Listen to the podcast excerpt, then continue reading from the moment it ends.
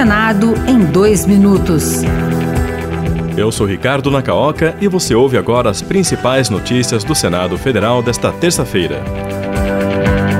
O Senado aprovou o projeto que cria um plano para a retomada de obras paralisadas nas áreas de educação básica, educação profissionalizante e saúde. O texto garante recursos para os empreendimentos considerados prioritários pelos estados e municípios. Pelo projeto, que segue para a sanção presidencial, o prazo para a conclusão das obras selecionadas será de dois anos.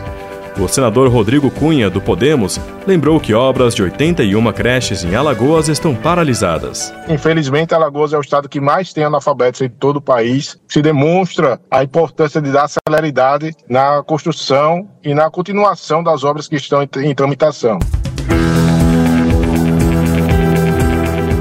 Senador Carlos Viana, do Podemos de Minas Gerais, pediu que a Comissão de Relações Exteriores convide o chanceler Mauro Vieira e o assessor de Assuntos Internacionais da Presidência da República, Celso Amorim, para explicarem o que levou o governo brasileiro a não condenar explicitamente o grupo islâmico Hamas pelos ataques contra Israel.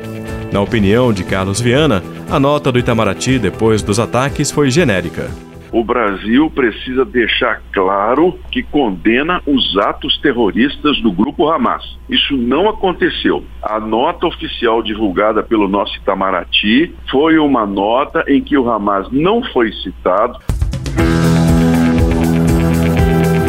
Outras notícias sobre o Senado estão disponíveis em senado.leg.br/rádio. Senado em dois minutos. Uma produção Rádio Senado.